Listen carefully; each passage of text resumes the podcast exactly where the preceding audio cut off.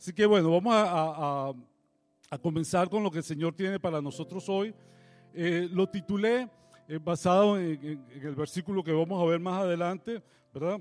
Este, en el versículo de Isaías 40, 29, 31, pero no lo vamos a ver todavía, ¿verdad? Lo titulé Los que esperan en el Señor. Amén. Los que esperan en el Señor. Y sabes, cuando la Biblia traduce, hay términos que eh, de hecho, traducirlo del hebreo original a, los lenguajes que nosotros eh, utilizamos y además después de eso, traerlo al español, eh, siempre hay cosas que se van perdiendo entre las palabras, ¿verdad?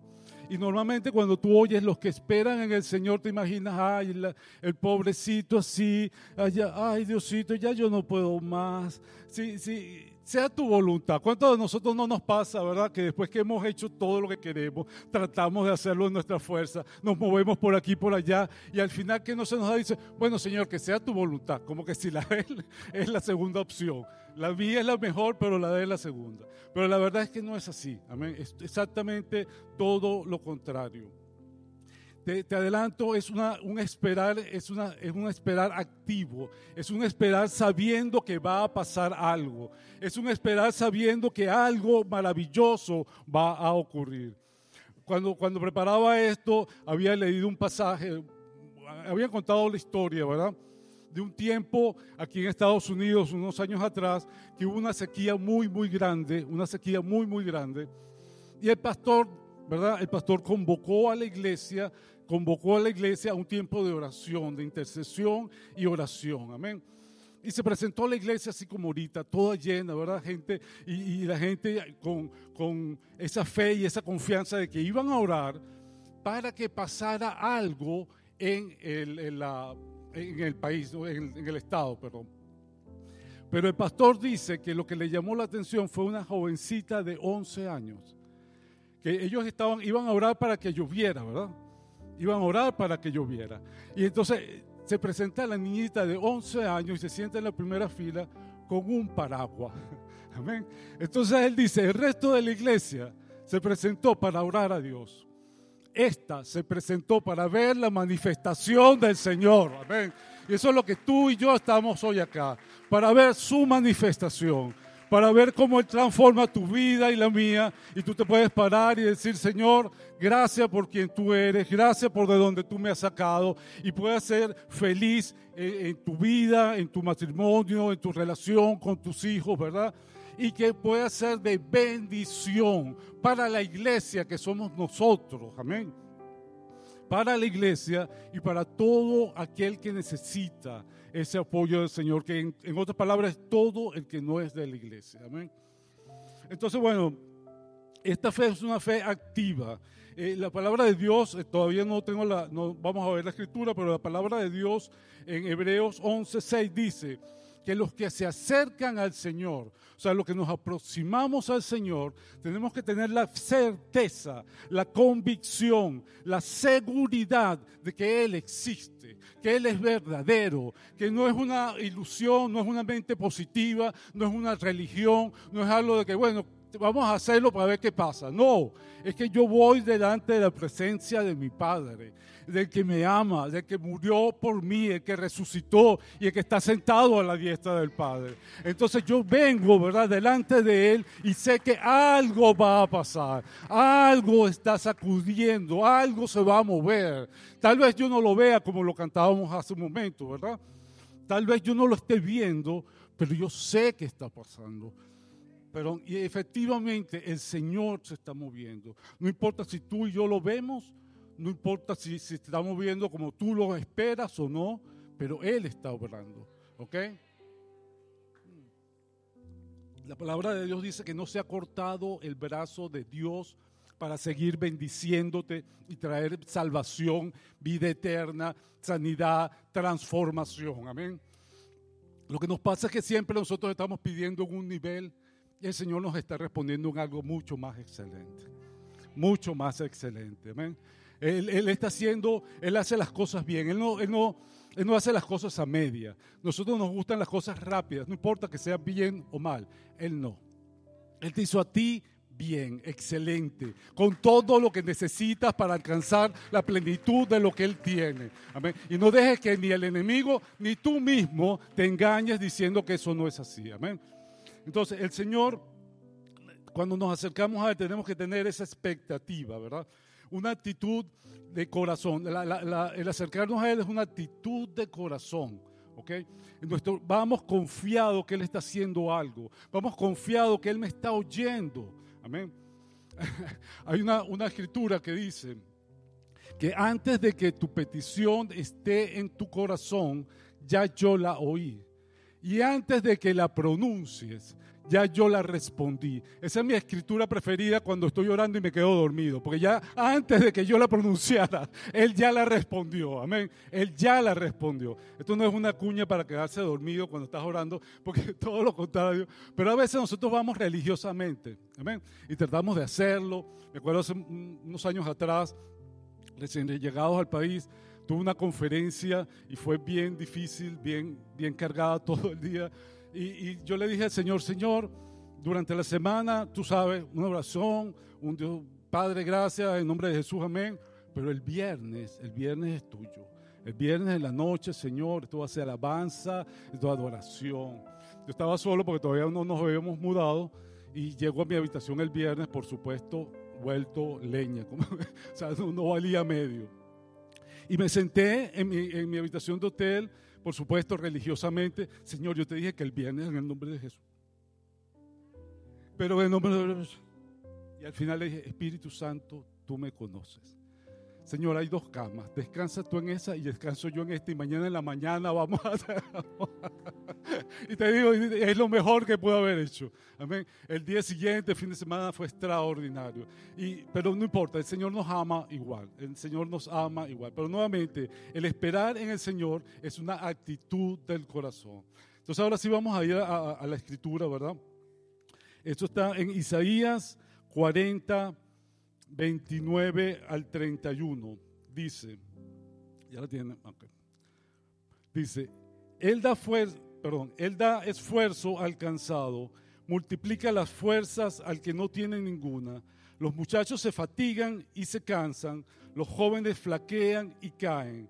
Mas los que esperan en Jehová tendrán nuevas fuerzas, levantarán alas como las águilas, correrán y no se cansarán, caminarán y no se fatigarán. Gloria a Dios. Fíjate, los que esperan en Jehová, esos que esperan en Jehová, te repito, no es sentarte y, bueno, a veces eh, las emociones, los sentimientos nos ponen así en una esquinita a esperar que, bueno, Señor, que espere, esto es lo que me tocó, al que... Eh, no sé, al que nació para hacer limonada del cierro le caen limones. No, es el Señor sabe, el Señor sabe y dice aquí los que esperan. Y aquí era donde viene lo que te decía antes, que a veces las palabras no tienen la fuerza que deben de tener. Amén. Nosotros por, por nuestra cultura, esperar es como, bueno, ay, qué fastidio. Uno, dos, tres, ¿verdad? Es una espera pasiva, es una espera como que, bueno, vamos a ver qué pasa. Pero eso no es lo que dice esta palabra. De hecho, el hebreo de esperar es la palabra hebrea gabá, y tiene dos significados, dos significados. Amén.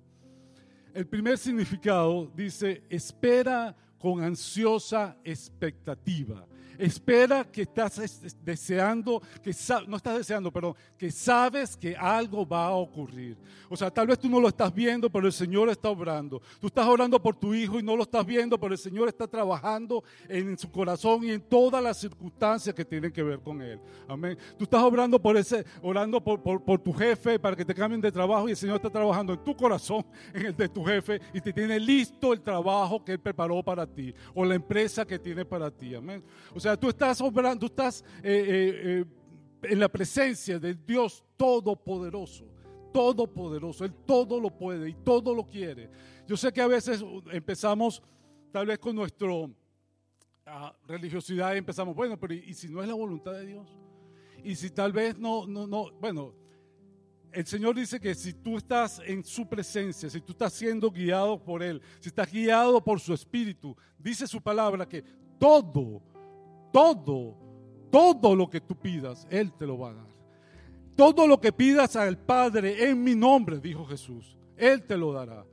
Amén. por supuesto, yo puedo estar pidiendo, no sé, por un BMW de no sé qué año, qué marca, ¿verdad? Y a lo mejor, es, pero cuando yo estoy pidiendo por la bendición de, de, Dios sobre mis hijos, por su propósito, por su gracia y su revelación sobre ellos, cuando estoy pidiendo por la gracia y la revelación sobre las familias de la iglesia, cuando estoy pidiendo porque se extienda el reino de Dios, yo sé que es su voluntad. Yo lo sé, está escrito. Y si está escrito, Él lo ha dicho. Y si Él lo ha dicho, Él lo hará. Amén. Entonces, cuando tú y yo estamos en el Espíritu, cuando estamos pasando tiempo de calidad con nuestro Abba, con nuestro Padre, Él nos guía a pedir conforme a su corazón. Y si estamos pidiendo conforme a su corazón, Él nos los va a dar.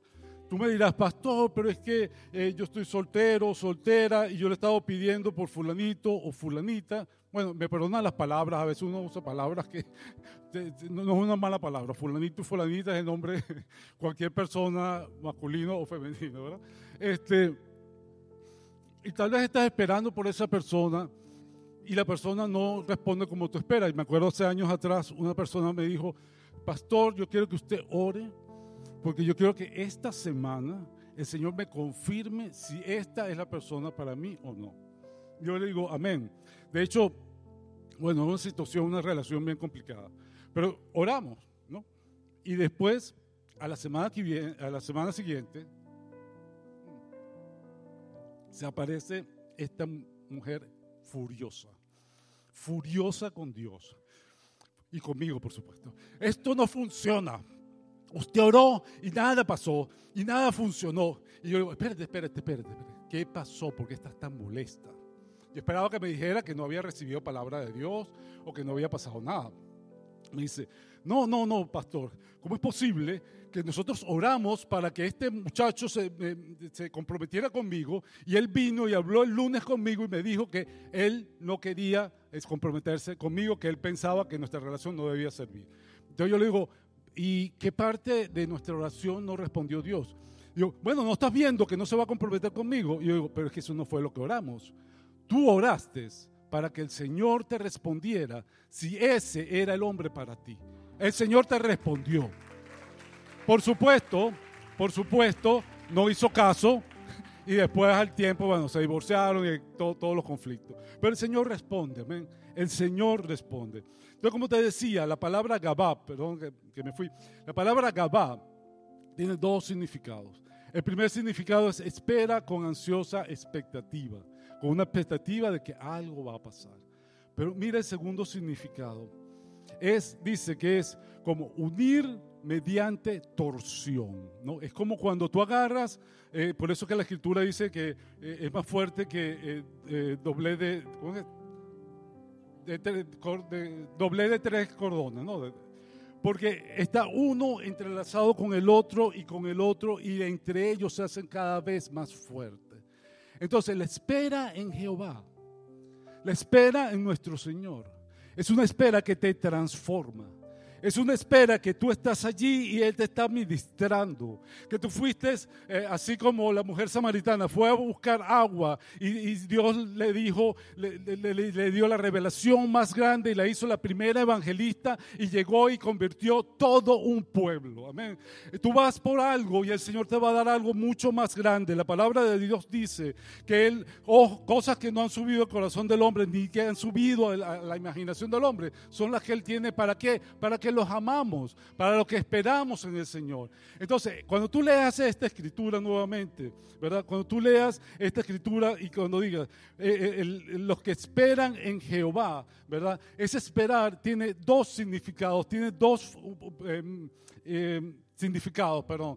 y primero que tú estás esperando con esa expectativa de que algo va a ocurrir.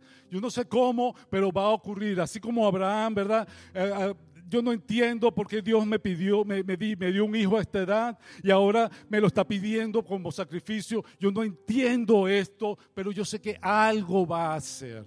Yo no entiendo qué es lo que va a hacer. A lo mejor lo va a resucitar de los muertos, a lo mejor va a bajar él en persona. No sé qué va a pasar, pero algo va a pasar. Y fíjate que es lo maravilloso de todo esto, que Abraham creyó en su corazón y actuó.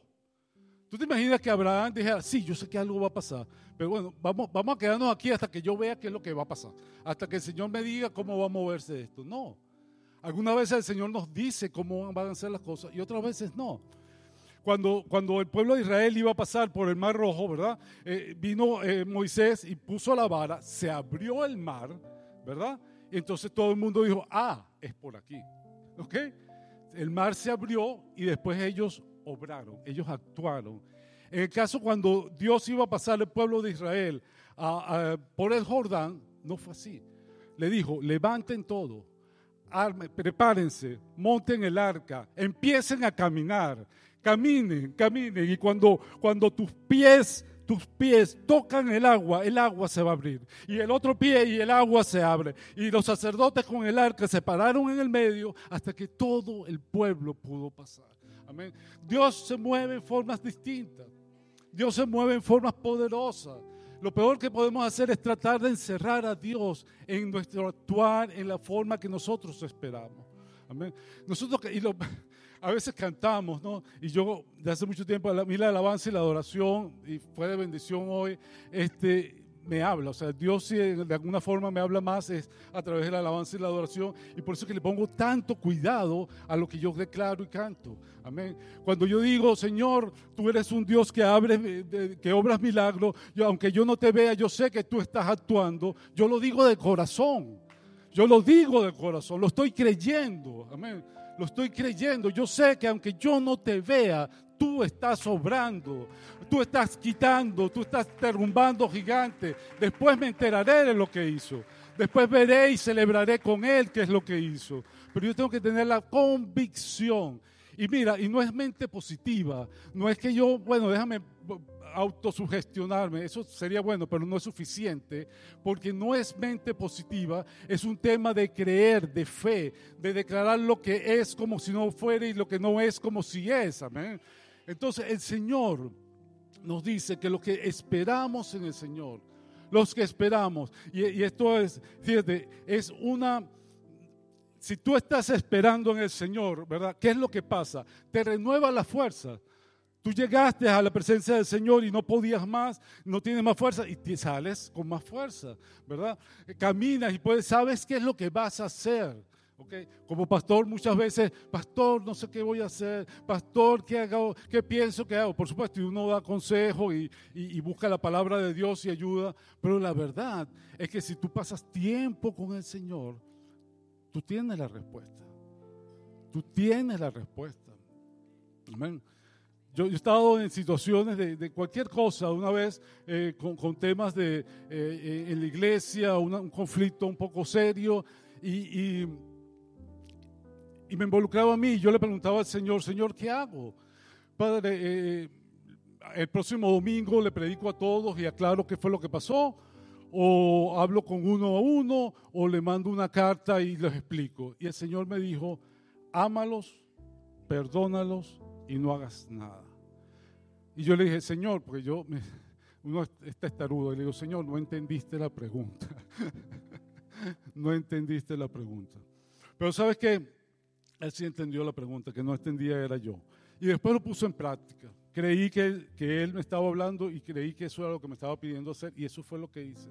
Y un tiempo después, una de las personas que fue más dura, más dura conmigo, me cuenta, me dice, pastor, estoy pasando por una situación y ya el Señor había sanado tanto mi corazón que lo normal era que yo dijera, ah, ahora sabemos lo que sentimos, ¿verdad? Cuando pasa por una situación de injusticia. Entonces, pero el Señor ya había sanado mi corazón, honestamente. Cuando esta persona me estaba contando lo que estaba pasando, ya eh, mi corazón estaba, wow, ¿cómo es posible que te esté pasando eso? ¿Cómo es posible que te hayan tratado así? Y entonces yo vine y le dije al Señor, Perdón, esta persona me está contando y me dice, y, vino alguien y me trató muy mal y me mandó un email muy desagradable echándome a mí la culpa de todo lo que estaba pasando. Y yo le dije, y, yo le dije, bueno, le voy a responder. Y me dice, pero el Espíritu Santo me dijo que no le respondiera. Y yo dije, ¿qué? Que el Espíritu Santo te dijo que no aclararas lo que pasó y que no le respondiera. Me dice, cierto, así fue. Me dijo que no le respondiera. Y yo le digo, ¿y por qué? Y me dice, porque me dijo que, le dijo el Espíritu Santo a él, le dijo, tú has sido mucho más injusto con mi hijo Héctor y nunca le pediste perdón. Y me dice, hermano, perdóname, perdóname. Amén. O sea, el Señor, tú haces lo que Él te pide, tú sabes que Él está haciendo algo y Él lo hace. Gloria a Dios. Aquí nos podríamos pasar meses enteros, meses, si tuviese el tiempo, hablando de cada uno de aquellos milagros que el Señor ha hecho en tu vida, de aquello cómo el Señor siempre se ha manifestado y cómo el Señor está por ti y a favor de ti. Amén. Eh, pero a veces nuestra condición humana, lo que nos queda de la naturaleza caída, ¿verdad? nos lleva a resaltar las cosas negativas sobre lo positivo. Amén. Me acuerdo hace un tiempo atrás una persona que estaba ministrando, este, mira, yo lo había ayudado, típico de pastor, uno hace todo lo que tiene que hacer, y, lo había apoyado por años, de verdad, por años. Y un día me pidió un favor y yo no se lo pude hacer y cometí el error de no responderle a tiempo. Y me llama esa persona y ¿cómo es posible? Esto es lo que se llama amistad y usted es un pastor y pa, pa, pa, pa, pa. Y yo, wow. Entonces, después, yo digo, mira, si vamos a medir nuestra amistad por los favores que nos hacemos, entonces midamos la completa. Hagamos la lista completa, ¿verdad? Los favores que sí y los favores que no. Entonces me dice, wow, pastor, perdona. Yo, sí, sí, no te preocupes, así somos todos.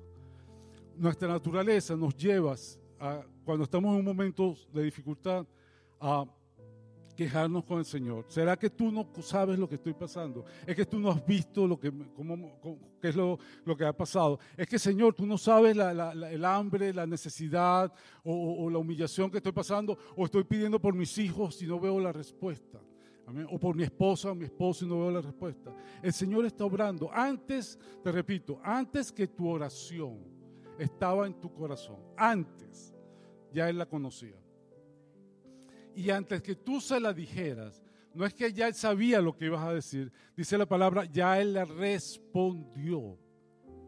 La respondió. Tal vez tú no lo has visto, pero él la respondió. Quiero cerrar ya con, con una invitación que hace Jesús. Y te digo esto porque nuevamente el esperar en el Señor yo creo que es un intercambio divino. Es un intercambio divino. Jesús dijo, Vengan a mí todos los que estén cargados y cansados. Vamos a leerlo. En Mateo 11, 28, 30. Dice, venid a mí todos los que estéis trabajados y cargados, y yo os haré descansar. Llevad mi yugo sobre vosotros y aprended de mí que soy manso y humilde de corazón. Y hallaréis descanso para vuestras almas, porque mi yugo es fácil y ligera es mi carga. Esta escritura y el contexto donde está, tú y yo ya respondimos a esa invitación el día que tú recibiste a Jesucristo como Señor y Salvador. Dice la palabra de Dios que tú estabas en un valle de tinieblas y ahora estás en un valle de luz. Que tus pecados tenías una condena de muerte y dice que el acta que te era contraria, o sea, el acta donde estaba tu nombre y decía por qué las consecuencias de todos tus actos te llevaban a una condena de muerte, esa acta la agarró Jesús y la colgó en la cruz. Amén. Y cambió tu tristeza en, gozo, tu llanto en alegría. Amén. Cuando, cuando tú recibiste a Jesús, eso pasó. Dice la palabra que te hizo una nueva criatura, todas las cosas viejas pasaron, y aquí todas son hechas nuevas.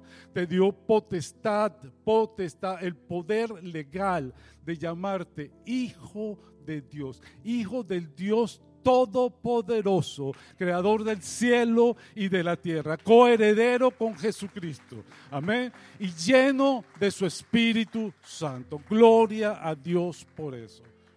Qué cosa tan grande no tenemos ni idea qué significa eso, pero sabemos que es muy, muy grande. Cuando digo que no tenemos idea, no tenemos idea de la magnitud de lo que eso significa. Amén.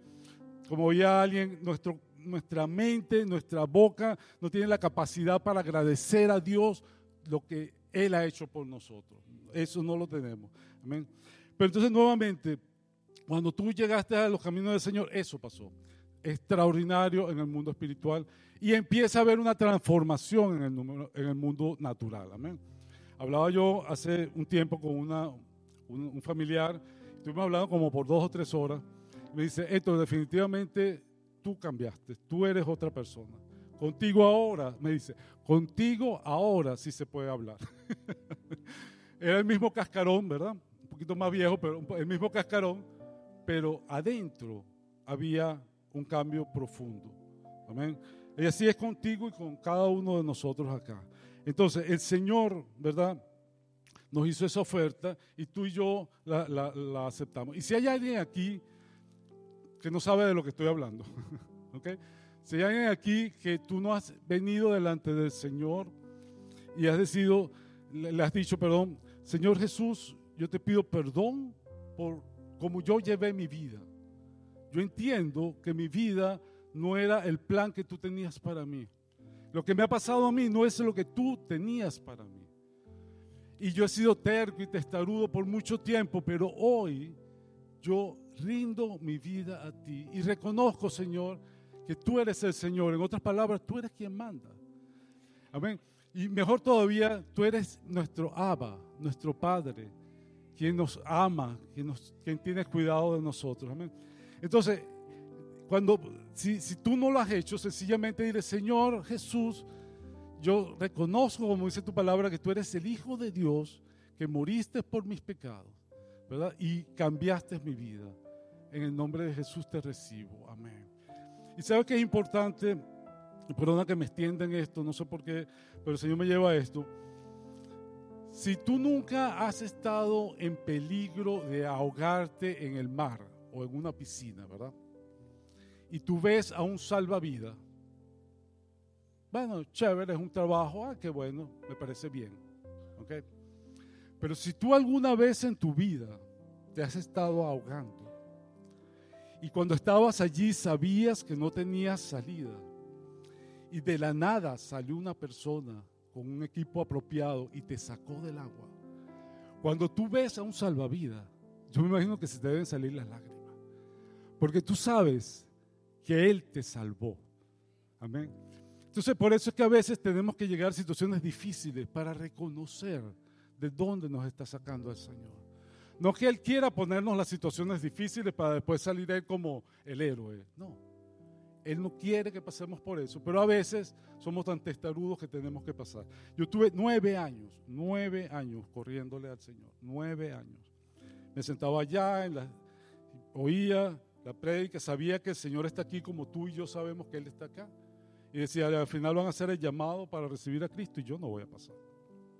Y me agarraba de esa, de esa silla, yo no voy a pasar. Hasta que su amor pudo más. Hasta que su amor pudo más. Y su amor me, me, me cautivó, me levantó, cambió, cambió mi historia, cambió mi...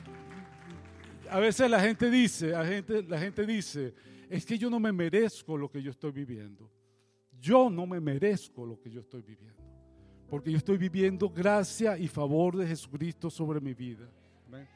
Yo de verdad no me lo merezco. O sea, lo que yo me debería merecer es algo totalmente distinto a lo que yo estoy viviendo. Y lo que estoy viviendo es por su gracia, por su amor y por su misericordia. Amén. Entonces, bueno, volviendo ahora sí a Mateo 11, 28, 30. El Señor, ¿verdad? Una vez que tú lo recibiste, eres salvo, Gloria a Dios, nueva criatura, la mente de Cristo está en ti, eres sellado con el Espíritu Santo de Dios. En el mundo espiritual la gente te ve a ti y dice, wow, esta es hija de Dios. Con ella ni la toco, ni me le acerco sin permiso. Okay. No puedo hacer nada, este es hijo de Dios. esto, wow, amén. No, no, no, no, no pueden hacer nada que nuestro Padre no se lo permita. Entonces, eso es verdad. Pero y no es un pero en relación a la salvación, pero es un pero en relación a nuestra vida, en nuestro día a día, ¿verdad? Nuestro día a día nosotros seguimos cargando con cargas. Este, sí, el Señor me salvó, me perdonó, pero, wow, es que mi papá me abandonó y eso está por ahí escondidito. Es que, wow, es que sí, el Señor me ama y tiene, me ha bendecido con toda bendición espiritual, pero mira cómo me trata mi esposo, cómo me trata mi esposa. O si es que yo llevo tanto tiempo orando, clamando al Señor y mira, oye, y mis hijos cada vez van eh, eh, por el camino que yo no quiero. ¿verdad? Entonces, ¿qué te está pasando allí y qué me está pasando allí? Que tú y yo estamos con nuestra carga y con nuestro yugo. Con nuestra carga y nuestro yugo. Y el Señor te dice, nos dice, hijo, hija, deja eso, no sigas con eso. Lleva el mío, que es ligero, y mi carga, que es liviana. Amén. Fíjate que no es que ven, todo se borra y no hagas nada. No, bueno, algunas veces nos dirán no hagas nada como me dijo a mí, ¿verdad? Bueno, no mentira, me dijo ámalo, perdónalo. Y el tercero era que no hiciera nada. ¿Ok? Porque no hiciera nada de, de ir a explicar, de tratar de justificarme yo. Lo que el Señor quiere en esta tarde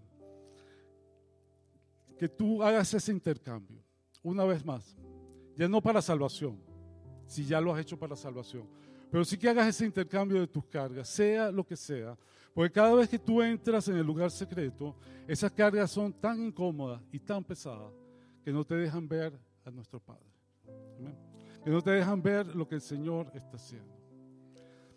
Te voy a decir algo y espero, eh, es mi opinión personal, no, no, no yo sé que hay gente y hay explicaciones distintas, pero nuestro Señor Jesús cuando estuvo crucificado en su humanidad, llegó un momento en que Él dijo, Padre, ¿por qué me has abandonado? Y eso fue porque Jesús estaba llegando, llevando en ese momento toda la carga, todo el pecado, tuyo y mío. Ya con el mío era suficiente, pero de todo y cada uno de nosotros. Amén. Y ¿sabes lo que, por qué te digo? Yo creo que el Padre nunca abandonó al Señor. Nunca, nunca lo abandonó. Nunca. Y, yo sé que el pecado y Dios no tiene comunión con el pecado y todas esas cosas son ciertas. Pero Jesús antes de que eso pasara dijo, el Padre siempre, siempre está conmigo. Y después que eso pasó, dijo, Padre, en tus manos encomiendo mi alma. Si el Padre lo había abandonado, ¿a qué Padre le estaba hablando? No sé. Él estaba hablando al Padre. Pero así como le pasó a Jesús, que por un momento la carga que tenía encima le hizo pensar que el Padre lo había abandonado. Así te pasa a ti y a mí. Así nos pasa. Fíjate, en el, en el retiro de hombres hablábamos de que el enemigo lo que siempre, lo que primero va a hacer contigo y conmigo, lo primero, es que tú dudes de tu condición de hijo. Y si tú no tienes eso claro cuando tú estás orando, entonces tú estás orando desde la posición incorrecta. Pero cuando tú estás orando sabiéndote que eres hijo de Dios, y que lo que te está pasando, lo más seguro es que no te lo haya mandado Él. Y si te lo mandó Él, Él está contigo para salir adelante. Y si es consecuencia de tus errores, Él te va a ayudar. Y si es consecuencia de errores de otros, también te va a ayudar. Hace un tiempo atrás con, con uno de mis hijos, iba a, a un concierto no muy cristiano, Electra creo que se llama.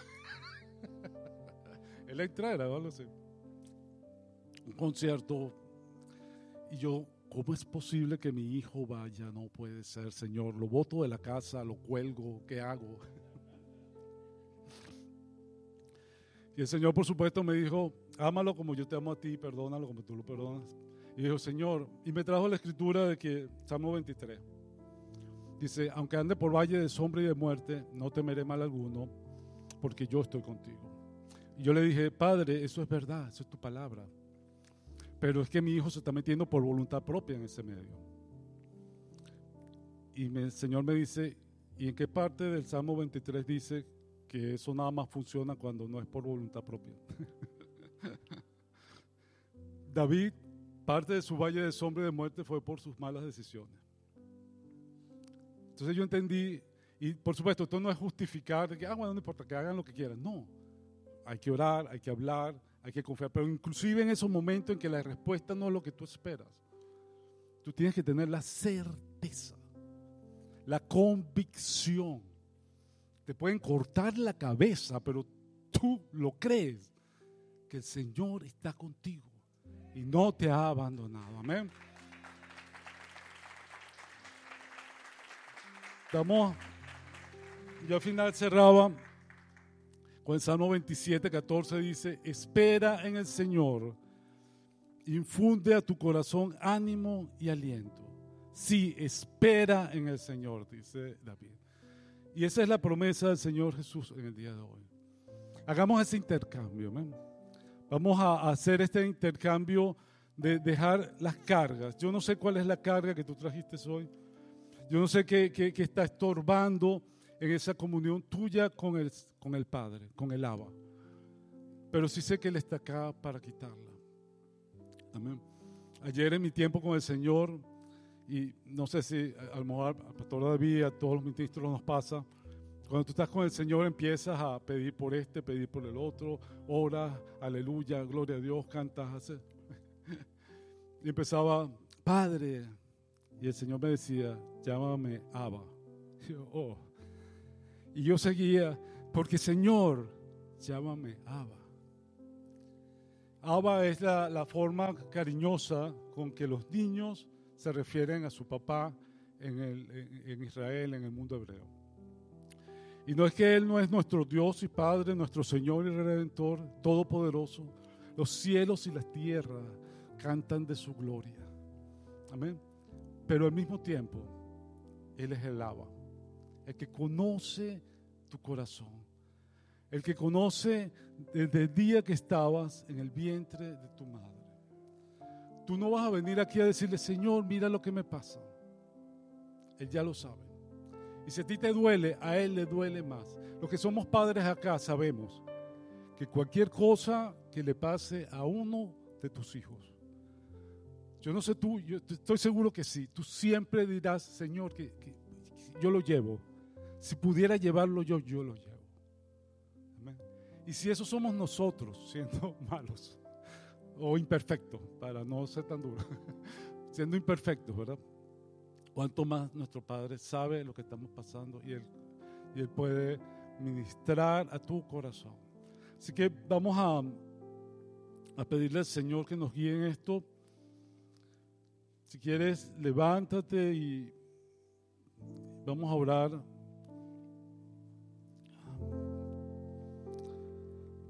Padre, te damos gracias, Señor. Gracias por tu amor, por tu presencia en este lugar, Señor.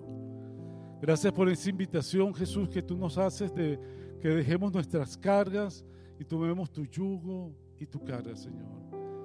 Que no es gravoso, no es pesado, Señor. Abba, tú conoces cada uno de los que estamos acá. Conoces nuestro levantar y nuestro acostar nos conoce desde que estábamos en el vientre de nuestra madre, Señor. Conoces tu propósito sobre nosotros y las mentiras que le hemos creído al mundo, al enemigo y a nosotros mismos, Señor.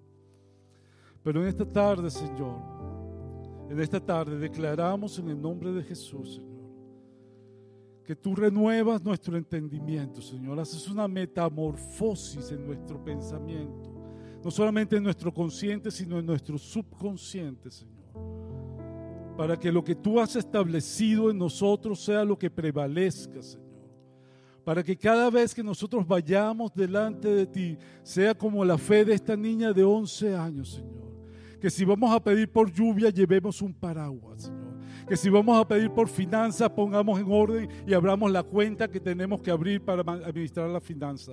Señor, si vamos a, pedir por nuestros hijos, eh, preparemos, Señor, el, sitio y las cosas que haya que preparar para cuando nuestros hijos vuelvan y, y sean llenos de tu gracia y de tu gloria, Señor. Que podamos ver, Padre, que podamos ver lo que tú tienes para cada uno de nosotros, Señor. Tu palabra dice que nuestro Señor Jesús, nuestro amado Jesucristo, puesto los ojos en el galardón, puesto los ojos en el galardón, y el galardón era, éramos cada uno de nosotros. Él fue capaz de caminar, él fue capaz de atravesar y hacer lo que tenía que hacer, porque sabía, tenía la convicción de lo que iba a obtener, Padre. Señor, que la misma fe esté en cada uno de nosotros. La convicción, la convicción, la certeza, Señor, como, como leímos ahorita, que sea no solamente una, una, expectativa de lo que tú vas a hacer, una certeza eh, real de lo que tú vas a hacer en nuestra vida, sino que en nuestro tiempo, Señor, de esperar en ti, en ese tiempo de esperar en ti seamos como ese cordón de tres dobleces, Señor. Que seas tú unido a nosotros, Señor cada vez más, cada vez más, cada vez más, Señor. Y que sintamos, Señor, tu abrazo, sintamos que tú estás en medio de nosotros, no por vista, sino por fe, Señor. Y que veamos la manifestación poderosa de tu Espíritu Santo en nuestras vidas, en nuestros hijos, en los hijos de nuestros hijos, Señor. En el nombre de Jesús, Señor. Gracias, Padre. Padre, esa esa bendición sacerdotal que le dijiste a Aarón que hiciera sobre, sobre los hijos de Israel. Que el Señor te dé favor, que el Señor te abra, tenga gracia sobre ti. Toda esa bendición sacerdotal, mi Dios, ya se cumplió sobre todos y cada uno de nosotros en su plenitud en Cristo Jesús, Señor nuestro. Que el Señor te bendiga, que el Señor te guarde. Mejor dicho, el Señor te ha bendecido, el Señor te guarda, el Señor ha hecho resplandecer su rostro sobre ti, el Señor te ha dado paz, el Señor se complace en ti. Padre, que todo yugo ha sido podrido por la unción, eso es lo que dice tu palabra que en este tiempo tú quitarías el yugo y, la carga que había sobre nuestros lomos, porque la unción, Señor, la llenura de tu Espíritu Santo en nuestras vidas, pudre todo yugo, pudre todo yugo, Señor. Gracias, Padre, por los yugos que se están rompiendo en esta tarde, Señor. Padre, de tristeza, de llanto, de, de Padre, yugos financieros se rompen en el nombre de Jesús, de sanidad, mi Dios. Gracias, gracias, Señor. Gracias. Y como dice, Señor, tú bendecirás no solamente a nosotros, a nuestros hijos, a los hijos de nuestros hijos, hasta por mil generaciones, si es que llegamos a mil generaciones, Señor. Gracias, Padre, gracias. Gracias, mi Señor. Gracias. Padre, si hay alguien aquí que está lidiando, que no te conoce, Señor. Si hay alguien a ti, aquí que, que no te conoce como su Señor y Salvador, que tal vez pensaba que tú te habías olvidado de él o de ella, que tal vez pensaba que, que vino un día más o que tal vez esté sentado allá como yo me sentaba, Señor, diciendo, yo sé que tú eres real, yo sé que tú estás acá pero yo no voy a pasar. Señor, si el enemigo no fue capaz de evitar que esa persona llegara acá, no es capaz de evitar que esa persona te reciba como Señor y Salvador. Si hay alguien aquí que no ha recibido, que no tiene la certeza de que Jesucristo es tu Señor, tu, tu Salvador, de que puedes llamar al Dios Todopoderoso que habla la Biblia como tu Abba Padre, como tu Padre. Si hay alguien que no lo haya hecho, este es el mejor momento. Este es el mejor. Este es el día de tu salvación.